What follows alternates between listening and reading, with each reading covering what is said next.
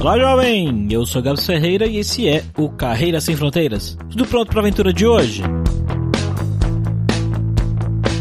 Quando o Pascoal saiu de uma cidadezinha do interior do Peru para morar em Lima, ele não imaginava que algum tempo depois ele fosse para a União Soviética, e depois para a Alemanha, e depois um tempo na Suécia, e depois para o Brasil, depois um tempo no Panamá, um tempo nos Estados Unidos. Pascoal é um cara viajado, mas que já fixou moradia faz um tempo em Campinas, interior do estado de São Paulo. Eu confesso que eu gostaria de ter gravado mais tempo com o Pascoal, porque eu fiquei muito curioso com muita coisa da vida dele. Mas eu garanto para você que só o que a gente conversou vai dar um ótimo entretenimento aí para você agora.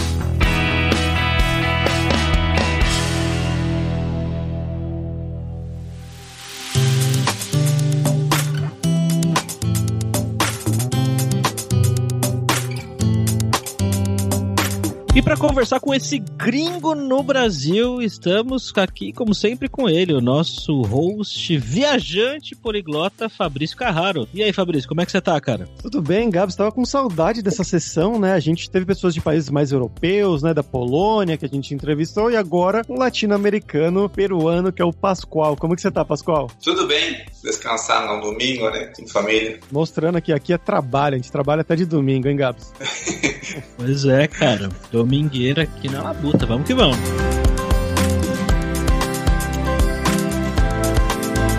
Bom, galera, como sempre, só o nosso jabazinho inicial aqui que o podcast Carreira Sem Fronteiras é oferecido pela Alura Língua, cursos online de idiomas, que eu, Fabrício Carraro, ajudei a desenvolver com métodos que eu utilizei e utilizo para aprender idiomas como francês, italiano, russo, polonês, grego, alemão e assim por diante. E lembre-se que o ouvinte do Carreira Sem Fronteiras tem 10% de desconto em todos os planos, para você estudar todos os níveis de inglês e espanhol com a gente pelo mesmo valor. Então vai lá em aluralingua.com.br barra promoção barra carreira e comece a estudar com a gente hoje mesmo.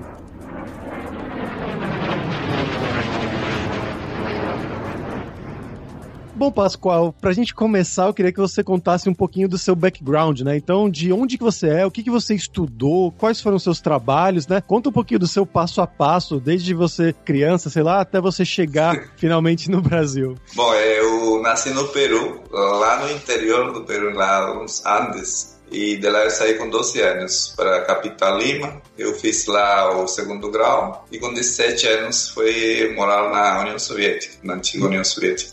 Na União Soviética. E, eu terminei o, colégio, daí fui direto para lá. Eu ganhei uma, uma bolsa né? e fui estudar lá. É, que ano foi, foi lá isso? no 86 tinha que começar a perestroika lá. Caramba, cara. Que doideira. Pô, agora valeu a pena gravar esse podcast domingo, Fabrício. Você não me falou que o cara morava na União Soviética, velho. Até... eu fiz a, a, faculdade lá, né? Eu estudei, fiquei um ano estudando russo, foi lá na cidade do Volgogrado, depois eu fui para a Letônia fazer a, a faculdade, que durou cinco anos. Foi um período de transição lá, quando a União Soviética caiu também. Eu terminei em 92 e não tinha mais União Soviética e foi um período difícil para os estudantes estrangeiros, mas é, eu consegui concluir. É, a maioria das pessoas não conseguiu terminar porque aí tinha que pagar pela faculdade e era muito caro. Mas eu consegui terminar, aí em 92, aí foi para a Alemanha. Eu queria fazer pós-graduação, alguma coisa, continuar estudando. Né? Só que lá uh, tinha que aprender primeiro a língua, né, que é o alemão. Eu fiquei um ano estudando alemão na cidade de Leipzig. E depois fui para Berlim e fiquei dois anos lá, na universidade. Eu queria fazer pós-graduação, mas aí eles não reconheceram o diploma, né? Aí tinha que praticamente fazer as disciplinas. E eles reconheceram basicamente os cursos, os cursos elementares, como matemática, física e a computação tinha que fazer praticamente tudo. Eu só consegui fazer, tirar lá que chamam for diploma, né, que se conclui os dois primeiros anos, aí eles são esse diploma. E daí eu vi que a situação estava difícil porque tinha que trabalhar, não tinha lá bolsa, né, para estudar, e, e ao perceber isso, meu irmão, que já estava morando aqui no Brasil, falou assim, por que você não vem para o Brasil, que aqui você vai ganhar bolsa para estudar, né, fazer pós-graduação. Aí eu decidi vir para cá. Isso foi no 96. E vim fazer o pós-graduação aqui no Instituto de Computação aqui na Unicap. E fiz mestrado, terminei mestrado, depois continuei com doutorado, uns outros seis anos. Demorou doutorado. E depois trabalhei por aqui, encontrei uma bolsa, e aí foi que me chamaram lá numa empresa, que é uma startup que estava começando, né? Que o Agriaula, que atualmente onde eu trabalho. E aí estou desde 2005, estou lá, já saí várias vezes, mas sempre, sempre volto lá. Bom, esse é mais a minha história, né?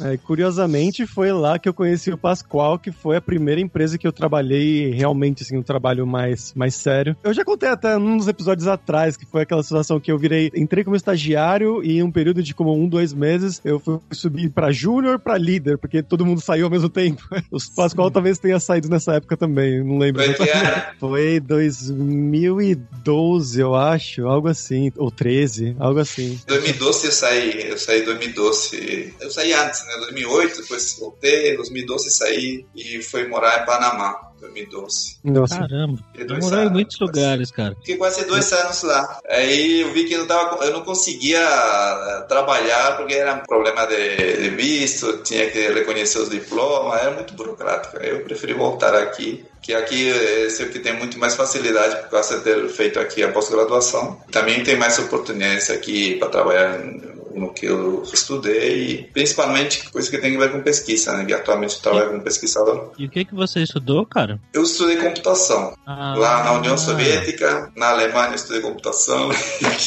cara, eu fiquei exaltado com o fato de você ter morado na União Soviética, porque eu nunca conheci ninguém que morou lá. E assim, por que que você foi para lá, cara? Conta um pouco dessa história aí, eu fiquei curioso. Uma das razões era porque eu, bom, tinha uma, um interesse em conhecer em si a União Soviética. Né? Naquele tempo era um lugar fechado, né? Uhum. Mas eu tinha interesse em conhecer como que era realmente a União Soviética. Por outro lado, também eu queria estudar e no Peru precisaria trabalhar, né? Então estava procurando alguma bolsa para estudar no exterior. Aí surgiu a oportunidade de, de participar na, na, seleção e foi escolhida, né? Entre os 10 eu peguei a última vaga e aí foi lá Eu tinha é. 17 anos e eu tinha acabado de 17 anos. Isso. E para sair ainda precisava a permissão do meu pai, né?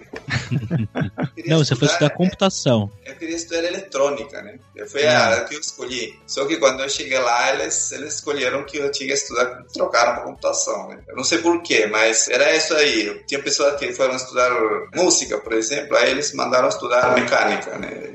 Ele falava, não, o país precisa de mecânico, não vai precisar de músico, né? Assim, aí era assim que eles decidiam. Mas aí, por mim, assim, o computação era meu interesse, né? Naquele tempo eu não conhecia computação em si, né? Eu conhecia eletrônica e acabei gostando depois de começar a estudar.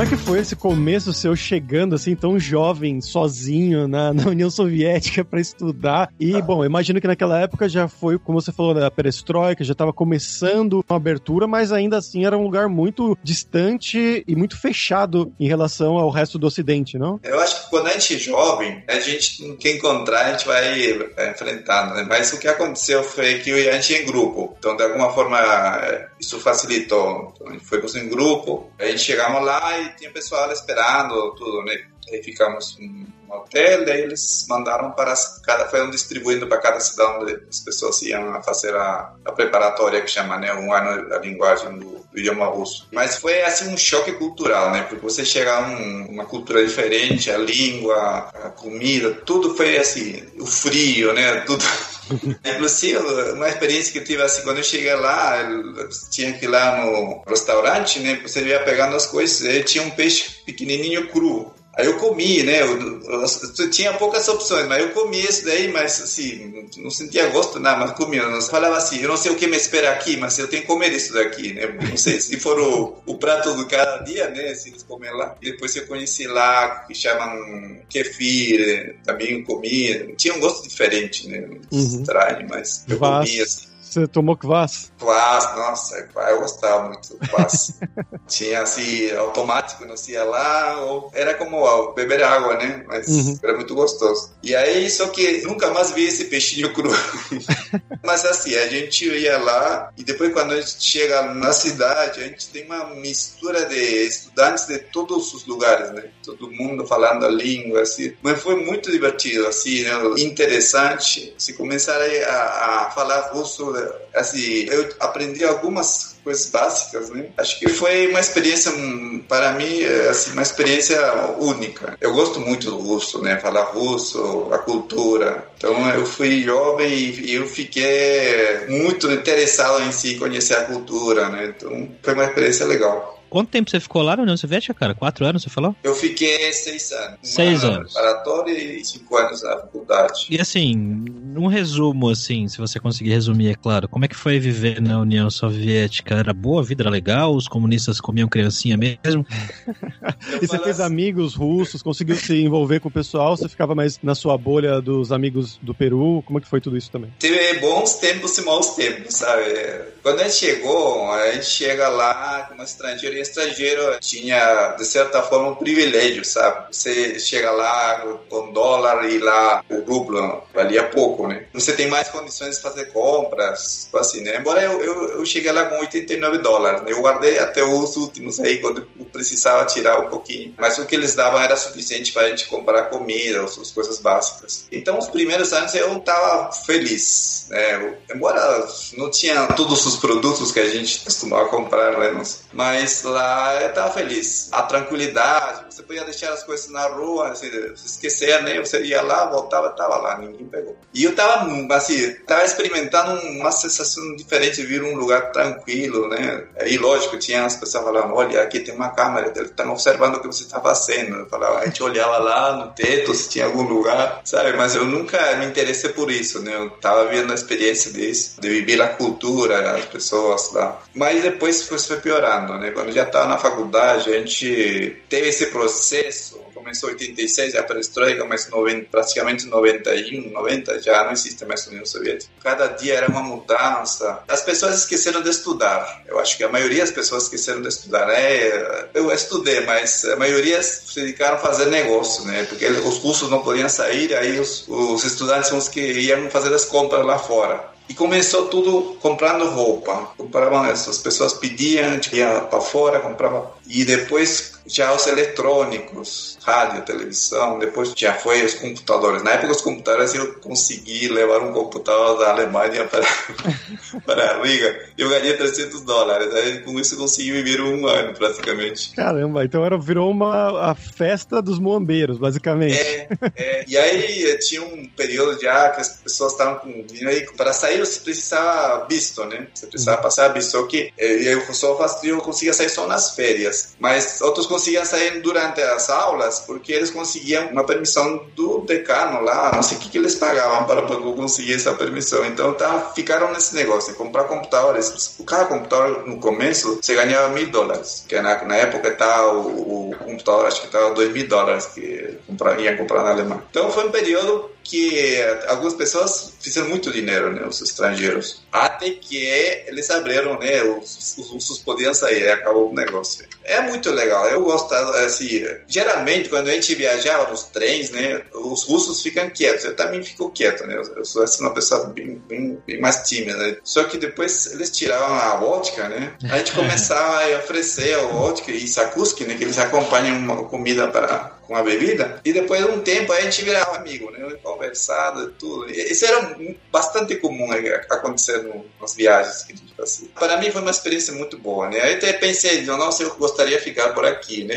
Só que depois a gente teve que sair mesmo, não tinha outra opção lá. Onde eu estava no Riga, praticamente o, não existia, como não existia mais a União Soviética, a gente não tinha mais, a gente não recebia mais bolsa, então não tinha como mais ficar lá. Foram os últimos anos que eu tive que, inclusive, sair para a Suécia, né? Era muito comum as pessoas saírem para outros lugares trabalhar. Como eu não tinha dinheiro para fazer negócio lá, eu, eu aproveitava viajar lá e fazer alguma coisa fora, né? E foi uma aventura também, não conhecia ninguém na Suécia, a gente embarcou assim com um amigo, um trem, para a gente pagar a passagem, passagem era barato, né? E você ia no barco lá da Finlândia para Suécia, era muito legal. É assim, não tem um lugar, né? Aí foi umas experiências, é, a gente é, procurava um lugar para dormir, mas como tinha bastante estrangeiros, tinha alguns contatos, né? Alguns, tinha alguns lugares alugando, alugavam na vaga, né? Tinha um colchão, aí tinha bastante estrangeiros, um alto. Mas eu consegui, de alguma forma, conseguir um trabalho lá. Foi muita sorte lá, eu consegui um trabalho, fiquei aí um mês trabalhando. Com isso terminei, né? Praticamente consegui terminar a faculdade. Felizmente a gente não tinha que pagar, mas precisava para pagar os, os contas, né?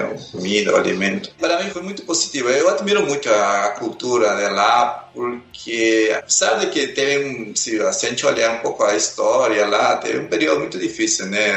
Na época do, do Stalin, tudo, que morreram muitas pessoas, né? Aqueles, principalmente as pessoas que eram mais intelectuais. Mas em si o povo, o povo simples, né? Tinha uma vida simples, né? Eu acho que isso que eu mais eu admirava, né? Todo mundo tinha o básico necessário. E o que admirava também, por exemplo, as senhoras maiores, né, trabalhando, praticamente fazendo o mesmo trabalho que os homens. Acho que isso aí ficou da experiência da época da guerra, né, que as mulheres tinham que fazer os trabalhos que os homens estavam na. Mas, em geral, eu, sempre tenho boas lembranças, sei lá, né. Pulando depois da, da União Soviética, você foi para uma Alemanha pós-queda do Muro de Berlim ali também, né? Foi um período muito difícil também. Lá, justo na época, né, uma transição muito, muito difícil. Eu, na época, minha irmã estava lá na Alemanha Democrática, né, um irmão mais novo. E ele estava lá e eu aproveitei para ir lá, né? Um tempo ele estava em Dresden, depois ele passou para Berlim, depois da queda do muro. Mas o período foi difícil porque aí tinham, assim, os estrangeiros de alguma forma eram atacados e ficava com medo. Depois de sete horas a gente não saía mais, assim. Meu irmão foi agredido uma vez. Por quê? Infelizmente ele, ele levava uma, uma pistola a gás, né? Ele salvou. é, foi um período de transição, né? A gente agora sabe que já as coisas mudaram, né? Mas foi um período aí lá de 90 e 92 até 94. Quando eu saí lá em 96 já estava mais tranquilo. Mas era coisa assim como de xenofobia mesmo? É, ou... chamamos neonazis, né? Viu? Ah. Eles andavam em grupos. Principalmente em Dresden, onde estava meu irmão, e o Leipzig, onde eu estudei a, o alemão. E em Berlim também, né? Berlim também a gente tinha que ter bastante cuidado. Mas depois foi melhorando, né? Aí meu irmão até que ficou lá naturalizado, né? Atualmente tem um irmão alemão. Mas foi até 96, né? 92, com quatro anos. E aí finalmente chegamos no Brasil, né? Isso, eu cheguei no começo do ano, né? Antes de começar as aulas. Quando eu cheguei, eu fui recebido de braços abertos, né? Eu fiquei impressionado. Eu falei, nossa, esse é o lugar onde eu vou ficar, né? Pensei. Eu cheguei lá no estudo de computação, né? Secretária, né? Que estava lá a Bera e a Roseli, eles me receberam assim. Estava falando, nossa, você demorou, né? a gente estava esperando você. Nunca tinha esperado isso, né, de escutar. Mas, é, assim, as primeiras impressões foram muito boas aqui, então eu falei, nossa, é um lugar bom aqui. E desde lá, eu me considero aqui no Brasil, não me considero estrangeiro, né? É o único lugar onde eu, eu sinto isso, né? Já tive vários lugares. Eu tenho essa impressão, né, de que aqui é, os estrangeiros são bem-vindos, tem essa facilidade de você conversar, passar a mensagem também. Ajuda bastante.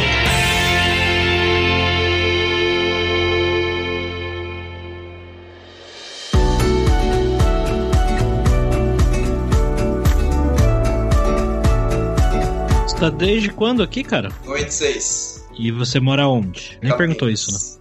É. Campinas. É. Você sempre morou em Campinas? Sempre morei aqui. É, um, perto da Unicamp, né? Aqui, universidade, é, é, o bairro chama Barão Geraldo. Praticamente eu não saí daqui. Já morei em quase todos os bairros que tem aqui.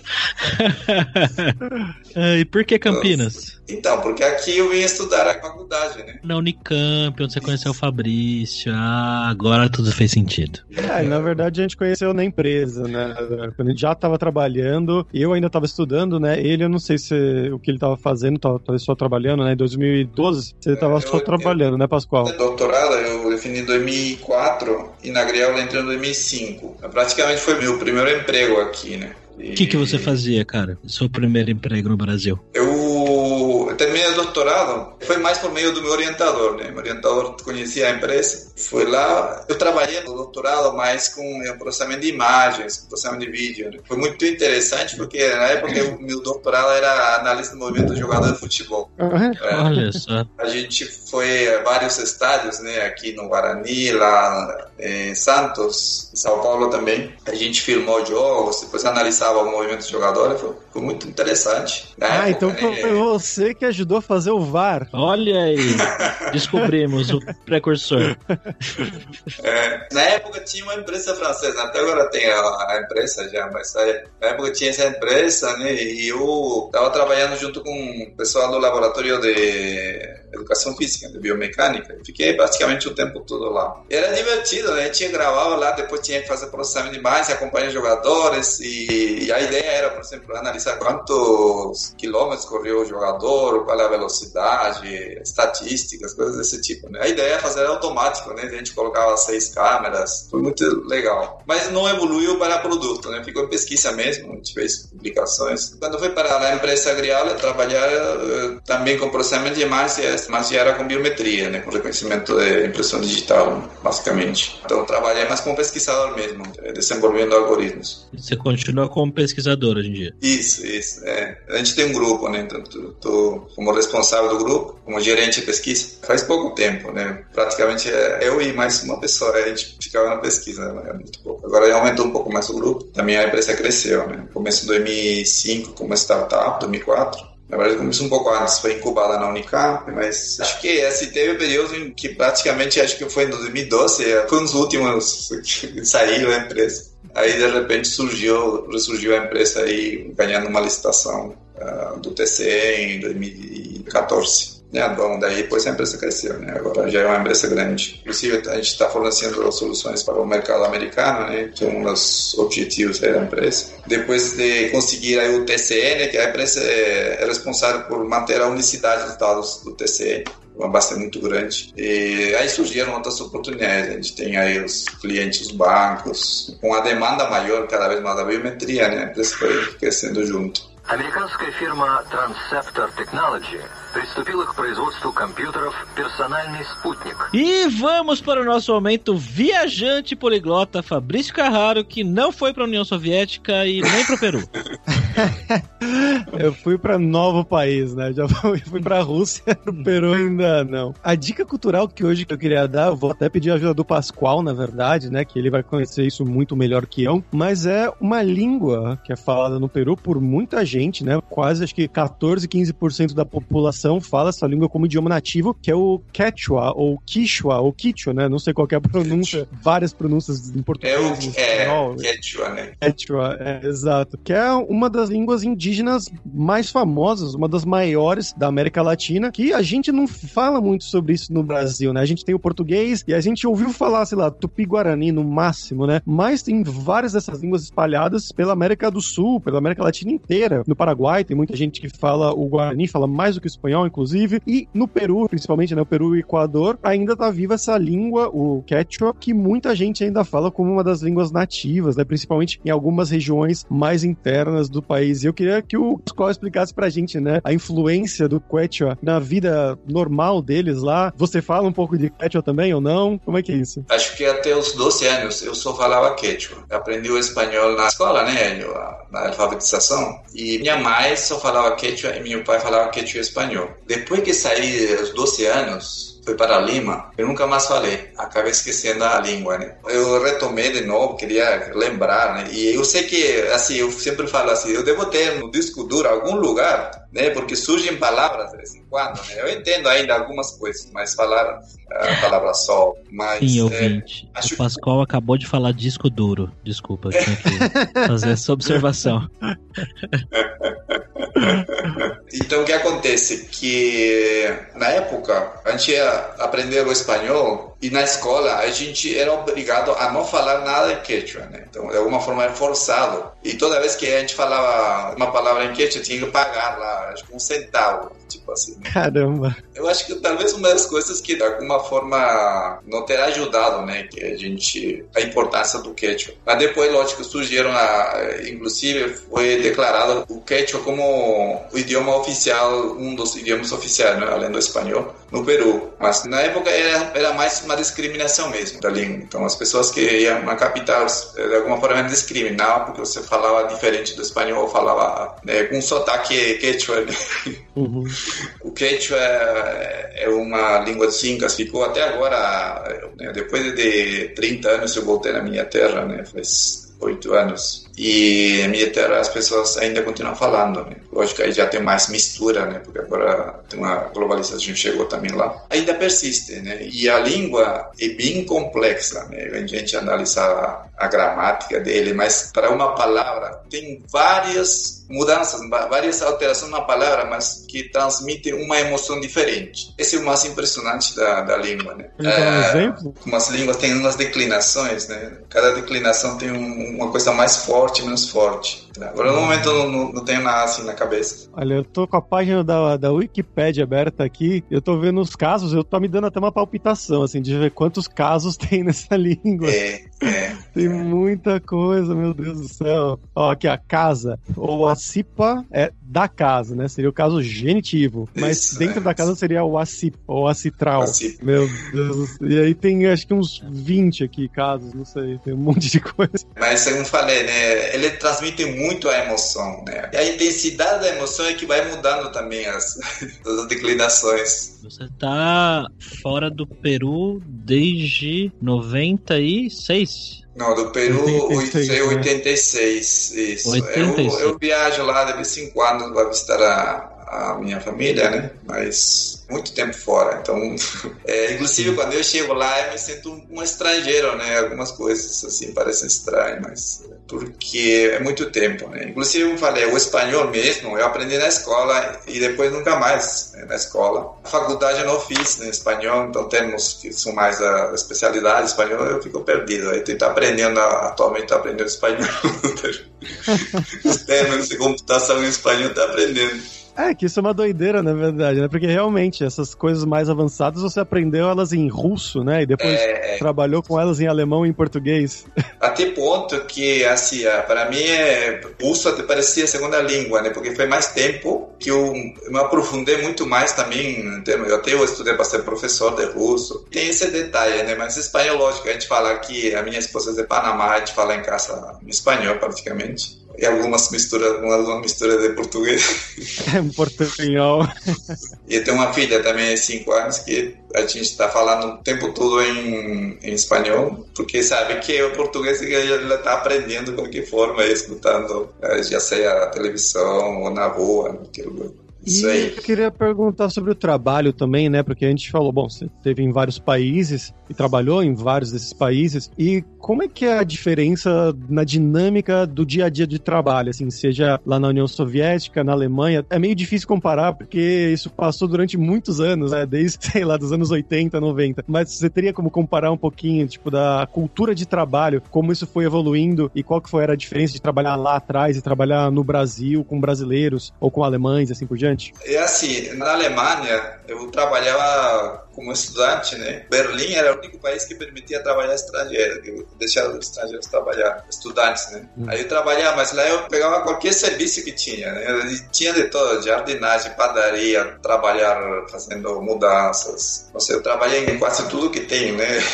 Profissionalmente, só comecei a trabalhar aqui, que inclusive eu tive a oportunidade, eu, eu viver em Estados Unidos também, que lá um tempo, né? Eu ganhei green card, né? Que é visto permanente, por loteria. Só que eu fiquei lá um tempo, né? Mas acabei voltando, preferi aqui. E lá, na época, eu estava procurando emprego, e aí ele falava assim, você tem experiência de trabalho? Eu não tinha nenhuma experiência de trabalho da especialidade. Uhum. Eu tinha, tinha trabalho, mas não tinha essa experiência. Então, a experiência, a única experiência que eu tenho, assim, de ter trabalhado, é bom, trabalhei em Suécia lá, fazendo também ajuda como ajudante. Trabalhei num lugar onde empacotava flores, lá em Suécia. E tem, lógico, tem, acho que cada país, assim, tem uma cultura realmente. Só que as circunstâncias são diferentes, né? Então lá eu, eu trabalhava praticamente como ilegal, né? Na Alemanha, o que era antes trabalhos que surgiam de repente por horas, né? trabalhar por horas, ou às vezes tinha trabalhos que a gente conseguia por longo tempo. Mas aqui é, assim, é o único lugar realmente onde eu comecei a trabalhar praticamente na especialidade, foi lá no 2005. Né? Mas... Ô, Gabi, você percebeu que cada pergunta que a gente faz tem um país novo que ele já morou, né? Pois é, cara. Eu tô Agora, aqui. Estados Unidos,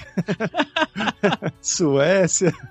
Foram as circunstâncias né, que vão levando aí. Uma coisa assim muito legal que aprende, né? a gente aprende, né? Acho que vocês mesmos devem ter essa experiência de quando a gente vai conhecendo culturas diferentes, a gente vai mudando a nossa visão de vida, né? A forma de, de ver as coisas coisas. Para mim foi uma coisa que eu percebi, né? Quando você começa a sair, você vê outros mundos, né? Você já vê de outra forma as coisas, né? Então, acho que talvez profissionalmente a União Soviética não deve ajudado muito mais, assim, como crescimento, como pessoa mesmo, né? Acho que foi muito bom. A Alemanha também é um país onde tem muita disciplina, né? São bem estritos, acho que isso aí é uma coisa muito positiva. E Estados Unidos é muito focado ao trabalho. Sei lá, é uma das coisas, por isso que também não preferi voltar para o Brasil. É, lá é só trabalho, trabalho, trabalho. E aqui, pelo menos aí, a empresa gente tem um horário flexível também, né? Você pode chegar um pouquinho mais tarde, você precisa sair também, você completa as suas horas. Bom, a empresa, a política da empresa permite isso, né? essa flexibilidade. Bom, Pascoal, agora vamos falar sobre dinheiro, cara. Vai ser difícil fazer essa pergunta aqui agora, já que você é um cara que morou em tantos lugares diferentes, mas esse é o momento em que a gente pergunta para os nossos convidados contarem um pouco sobre como é a relação com grana, né? Comparando o que as pessoas ganham no seu país de origem ou no Brasil e, e, e agora com o custo de vida e tudo mais. Então, com você vai ser um pouco mais difícil porque eu não sei o que, que você pode. É, é, então, é, acho que você você pode falar um pouco, né, do que, você acha do custo de vida aqui no Brasil comparando com os outros países e, sei lá, se você quiser contar um pouco mais da relação com grana, acho que na União Soviética, que é onde a gente ficou mais curioso, fica à vontade aí. Bom, aqui é assim, eu acho que o, pelo menos o que eu ganho aqui, eu consigo pagar as contas, né?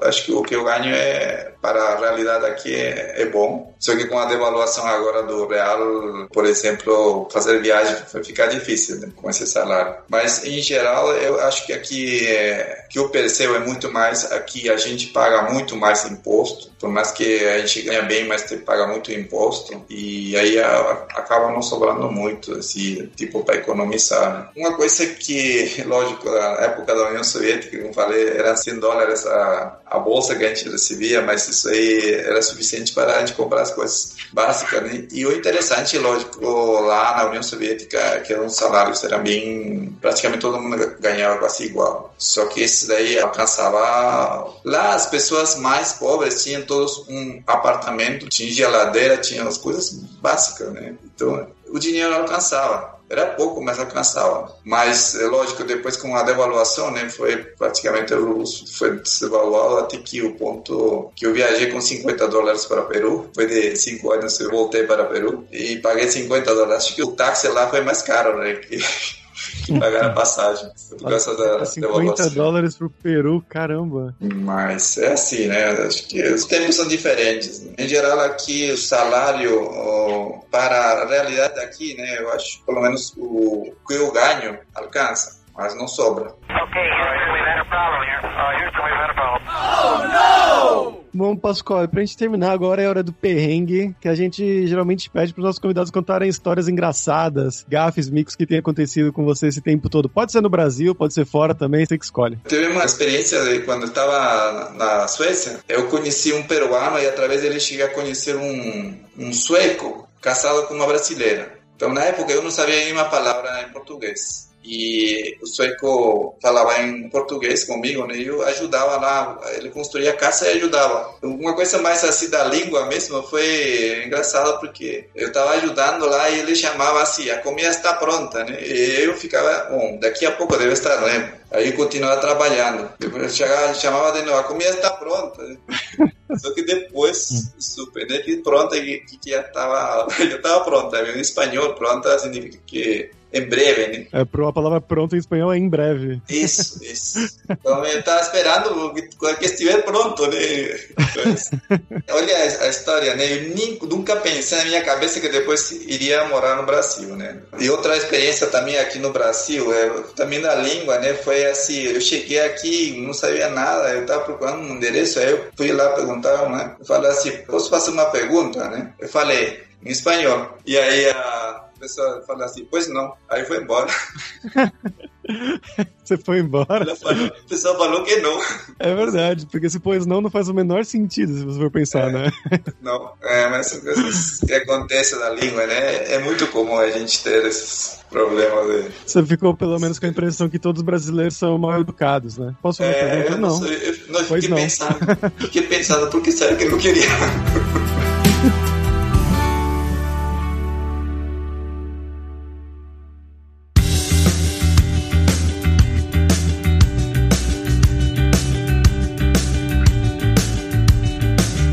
pessoal, por hoje é isso. Muitas graças pela sua audiência. E se você gosta do Carreira Sem Fronteiras, recomende para cinco amigos, para nossa comunidade crescer sempre cada vez mais. E entre no nosso grupo do Facebook, o Carreira Sem Fronteiras, para você ter mais dicas sobre empregos, mercado de trabalho no exterior, tecnologia e também sobre a língua inglesa, talvez um outro idioma, quem sabe o russo. E não deixe de conhecer a Lura Língua para você reforçar o seu inglês e o seu espanhol e dar aquela força, tanto no seu currículo quanto na sua vida profissional. E só lembrando que o ouvinte do Carreira Sem Fronteiras tem 10% de desconto em todos os planos. Então vai lá em alura lingua.com.br barra promoção barra carreira começa a estudar com a gente hoje mesmo. Além também, é claro, da lura.com.br que tem mais de 1.200 cursos de tecnologia nas áreas de programação, né, computação, que é a área do Pascoal, mas também marketing, design, business, soft skills, curso de como você criar o seu currículo em inglês ou em espanhol para mandar pro exterior. Então, com certeza vai ter o curso para você. Então, pessoal, até a próxima quarta-feira com uma nova aventura em um novo país. Tchau, tchau.